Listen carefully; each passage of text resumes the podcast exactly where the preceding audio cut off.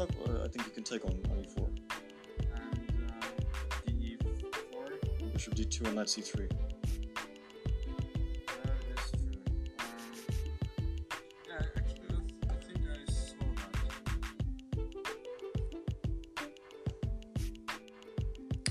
Wir lernen von den Meistern nicht nur Blindschach spielen, sondern wir lernen auch Partien von Meistern kennen.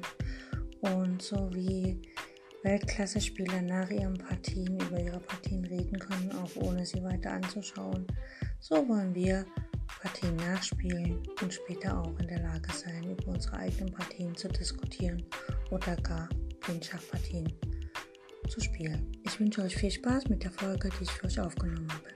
Bis demnächst.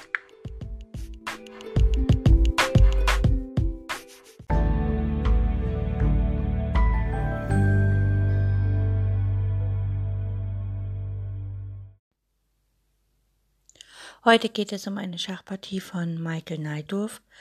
Michael Neidorf war ein bedeutender polnischer Schachgroßmeister jüdischer Herkunft, der im Jahr 1944 auch die argentinische Staatsangehörigkeit annahm. Er ist Begründer und Namensgeber der bedeutenden Neidorf-Variante in der sizilianischen Verteidigung. Er wurde am 15. April 1910 geboren und ist am 5. Juli 1997 in Malaga gestorben. Er war Großmeister, den Titel hat er 1950 erlangt und seine beste Elo stammt aus dem Jahr aus dem Juli 1972 mit einer 2540, also wirklich ein sehr guter Spieler. Und heute schauen wir uns eine Partie an, die als seine Visitenkarte gilt. Und das ist eine Partie, die er 1930 ähm, in Warschau spielte, nicht wie oft angegeben wird bei der Schauolympiade 35. Dort hat er sie aber vorgeführt. Ähm, genau. Tartakova nannte sie die polnische Unsterbliche, weil Schwarz opfert hier alle vier Leichtfiguren, um matt zu setzen. Okay, wie gesagt, Neidov hat Schwarz und wir fangen an mit der Partie. Und ich mache das schön langsam, damit ihr auch schön hinterherkommt. Also los geht's. Weiß spielt D4, ganz normal. Schwarz setzt fort mit F5. Weiß spielt C4, also den Bauern vor dem Damenläufer vor. Schwarz setzt fort mit Springer F6, also es wird holländisch.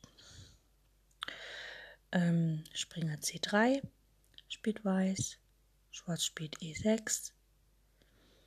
Das heißt, der, die Bauern haben jetzt schon eine Kette beim Schwarzen, also der Läufer steht auf C8. Dann kommt der Bauer D7, der Bauer E6 und F5, das ist so eine Kette. Das heißt also, der Läufer von C8 wird höchstwahrscheinlich über B7 ins Spiel eingreifen. Wenn überhaupt. Weiß spielt Springer F3, also Weiß hat beide Springer entwickelt und den D- und C-Bauern. Schwarz setzt fort mit D5, ganz typisch. Er will ja, wie gesagt, diese äh, Bauernkette vor den Läufer nicht stehen lassen, sondern er will ja auch den Läufer aktivieren.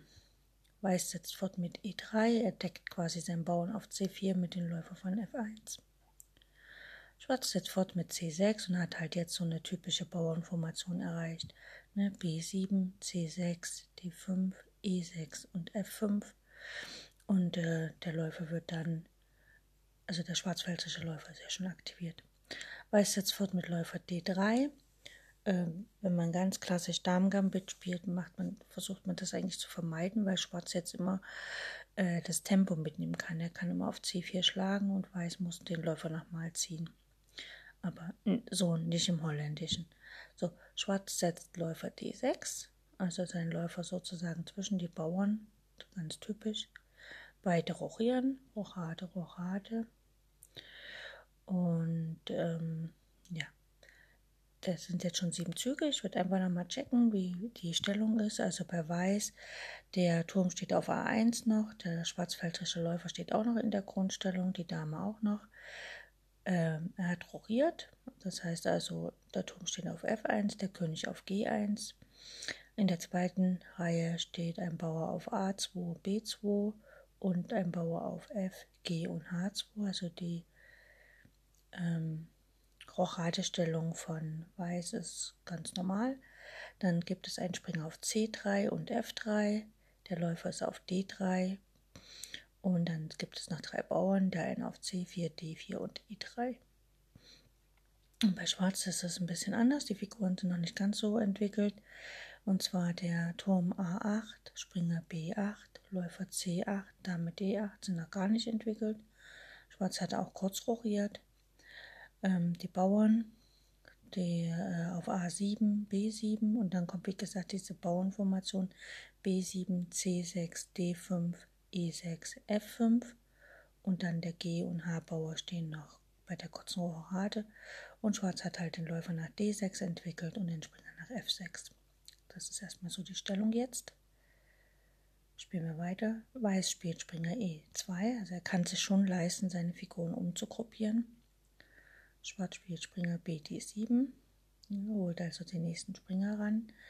Ähm, Schwarz möchte ja immer den Springer von F6 nach E4 stellen und dann sofort den zweiten Springer nach F6 nachziehen. Springer G5, also Weiß nutzt die Chance, ähm, da der Läufer von C8 das Feld E6 nicht mehr deckt, äh, nutzt er die Chance auf den Springer nach G5 zu stellen, um E6 anzugreifen. Praktisch will er ein Tempo gewinnen, was aber hier mächtig in die Hosen geht oder beziehungsweise sofort ausgenutzt wird. Läufer schlägt H2.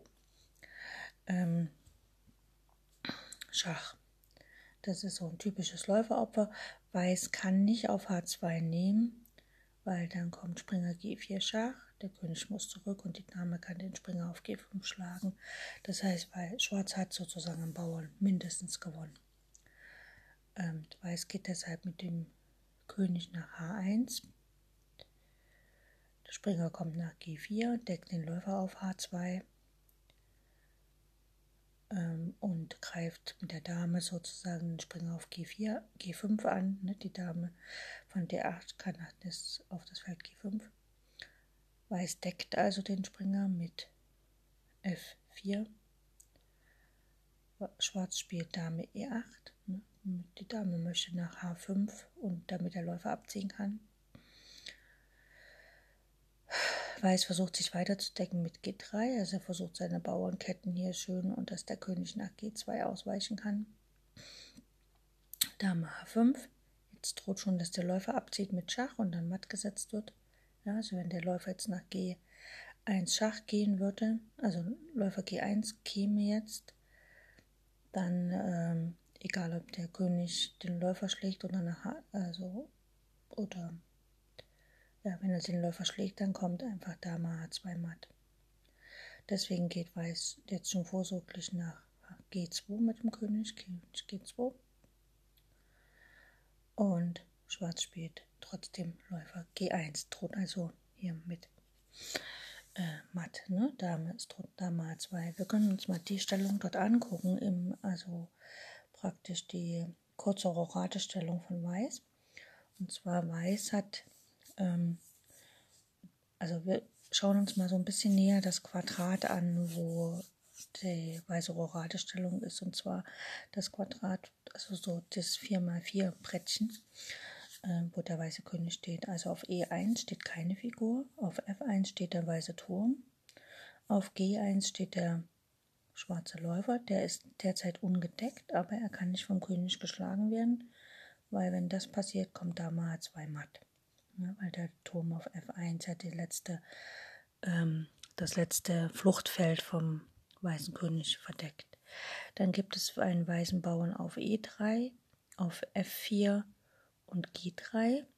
Und es gibt noch einen weißen Springer auf G5. Der ist jetzt zwar nicht in dem Quadrat, aber der ist wichtig, weil dieser weiße Springer von G5 deckt das Feld F3 und H3. Die schwarzen Figuren, die auf diese Stellung wirken, ist wie gesagt der schwarze Läufer auf G1. Ähm, der weiße König steht nur auf G2, ne? Also der schwarze Läufer auf G1, dann die Dame auf der offenen H-Linie, die steht auf H5. Die kann also jederzeit nach H2 gehen und Schach sagen. Wäre dort vom Läufer gedeckt oder von dem Springer auf G4. Der Springer auf G4 ist gedeckt durch den Bauern auf F F5. Dann wirkt auf diese Stellung der Turm von F8, ne, weil der Bauer steht ja schon auf F5. Und ähm, eingreifen, relativ schnell eingreifen kann der Springer von B, D7, der kann nach F6 und dann auch nach H5 oder G4, je nachdem. Und dann der Läufer, den gibt es ja auch noch von C8, der auf die lange Diagonale einwirkt, also D7, E6, F5, G5, äh, G4 und H3. Das sind so die Figuren. Okay, Weiß ist dran, Weiß spielt, Springer schlägt G1, ist ja klar, ne? der Springer von E2 kann auf G1 schlagen. Und jetzt kommt das Schach, Dame, H2, Schach. Der König kann nach ausweichen, nach F3. Und Schwarz spielt E5. Ne? Er will quasi, äh, er strebt E4 an, um einfach einen Schach zu setzen, beziehungsweise wäre das ja dann schon äh, fast matt. Ne? Gut. Der Bauer von D4 schlägt auf E5 weiß und jetzt spielt der schwarze Springer G, also der G-Springer von G4 schlägt auf E5 mit Schach. Er opfert also äh, die nächste Figur. Äh, der F-Bauer schlägt auf E5. Übrigens, er hat ja hier keine andere Wahl. Er muss ja mit dem Bauern schlagen. Ne? Der kann ja nicht runter auf die zweite Reihe. Die Dame steht ja auf H2. Und der König kann nicht ausweichen nach G4 oder E4, weil der Bauer auf F5 steht. Also muss der Bauer von E5 auf F. Ähm, äh, der Bauer von F4 auf E5 schlagen. Der Springer von D7 schlägt auf E5 mit Schach. Und jetzt hat ja der Bauer von äh, F4, den gibt es ja nicht mehr, das heißt der König kann nach F4 gehen. Der Springer geht nach G6 und bietet wieder Schach. Und jetzt muss der König nach F3 zurück, er hat keine Wahl. Schwarz bleibt dran und spielt F4. Er will ja auch die F-Linie öffnen, damit der Turm mitspielen kann. Und der Bauer von E schlägt F4. Ne? Nicht der andere Bauer, der von G3, äh, ja, der von E3 schlägt auf F4. Der von G3 soll stehen bleiben noch zum Schutz. Ähm, Schwarz ist hartnäckig, Läufer G4 Schach. Und jetzt könnte Schwarz natürlich mit dem König weggehen, aber dann würde er die Dame auf D1 verlieren und deswegen schlägt der König auf G4 den Läufer. Und jetzt eigentlich wäre es schön, wenn der Bauer von der F, von F4 auch nicht da wäre, weil dann könnte ähm, zum Beispiel einfach H5 gespielt werden und es wäre matt, ne, weil dann der Turm von F8 die F-Linie beherrscht. Aber so hat ja der König immer noch das Feld F3 und deswegen spielt Schwarz den Springer von G6 nach E5 mit Schach und der Springer kontrolliert von E5 auch das Feld F3. Das heißt, der König kann jetzt nicht nach F3 ausweichen, er kann aber noch nicht nach F5 wegen dem Turm von F8 und er kann nicht auf die H-Linie, weil die Dame immer noch auf H2 steht. Also muss wieder der Bauer von F4 auf E5 schlagen. Und jetzt kommt der finale Zug. Also wir schauen, der Turm von F8 kontrolliert die gesamte F-Linie, die Dame auf H2 kontrolliert die H-Linie. Und jetzt brauchen wir nur noch eine Figur, die Schach setzt und da haben wir den Bauern von H7 nach H5 mit Schachmatt. Und das waren jetzt 22 Züge und ich finde das total interessant, weil Schwarz einfach wirklich nacheinander alle Linien und Diagonalen so öffnet, dass er den König ins Freie holt und dann mit dem Bauern matt setzt und wirklich alle vier Leichtfiguren geopfert hat. Okay, ich hoffe, es hat euch Spaß gemacht. Wenn es zu kompliziert war, holt euch ein Schachbrett, baut es auf und spielt diese Partie erstmal so nach, tatsächlich mit Figuren. Ähm, ich werde es nicht am Computer nachspielen, also nicht mit ähm, Diagramm, sondern wirklich dreidimensional zum Anfassen, wenn es zu kompliziert war. Und äh, dann einfach nehmt euch ein, zwei Tage Zeit, spielt das jeden Tag so nach oder mehrere Male so nach. Und dann guckt, dass ihr wirklich, ähm, wie viele Züge könnt ihr ohne Brettansicht nach, nachspielen und ähm, streckt euch und dehnt euch und Lasst euren Geist sich immer mehr und mehr und mehr nach vorne bringen, dass ihr wirklich äh, ja, heute könnt ihr vier Züge nachvollziehen, morgen fünf und nächsten Tag mehr und mehr und mehr. Und dann, ähm, wenn sich die Stellung sozusagen in eurem Kopf eingebrannt habt, dann könnt ihr euch auch erinnern und dann könnt ihr auch den nächsten Zug noch dazu nehmen. Also es ist wirklich eine Sache der Konzentration und auch der Übung. Also das ist in dem Fall wirklich machen, machen, machen. Und ja, dann, dann wird das auch. Okay. Wir hören uns später wieder. Bis dann. Tschüss.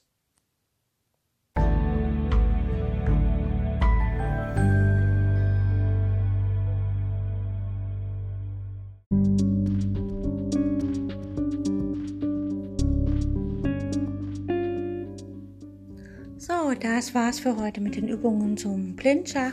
Ich hoffe, es hat euch Spaß gemacht und ich wünsche euch eine fantastische Zeit bis zu unserer nächsten Übungsperiode. Mm, wenn ihr Freunde, Bekannte, Verwandte habt, die auch Schach spielen und vielleicht im Schach besser werden wollen, dann empfehle ich euch, dass ihr denen meinen Podcast äh, empfehlt, sodass sie praktisch auf Spotify und sonst wo auch immer oder auf Encore meinen Podcast sich anhören können und die Serie zum Thema Blindschachlernen sich anhören können. Das ist jetzt, jetzt schon die dritte Staffel. Das heißt also, es waren schon zwei vorher, die kann man sich auch anhören, ein bisschen üben. Und wir hören uns dann morgen wieder oder im nächsten Teil. Und falls es euch zu schwer wird, hört die Serie einfach nochmal diesen Teil und wenn ihr jetzt zum Beispiel heute Teil 1 hört, morgen Teil 5 oder sowas, dann immer mal wiederholen, weil Wiederholung schult unseren Geist und lässt uns auch die Dinge tatsächlich lernen, sodass wir immer, ähm, wie soll ich sagen, immer fitter mit dem Thema werden und uns immer auskennen und es für uns nur natürlich wird, blind Schach zu spielen, ohne Schachfiguren, ohne Schachbrett. Und letztlich in unseren Zeiten heutzutage, wo wir vielleicht unsere Freunde und so nicht so treffen können, wie wir wollen, dann ist es vielleicht ganz witzig, wenn man mal über Skype oder Telefon oder irgendein Chat ganz normal Schach spielen kann, ohne ein Brett in der Hand zu haben oder ein Brett vor der Nase zu haben. Okay, ich wünsche euch eine gute Zeit und danke fürs Zuhören bis bald. Tschüss.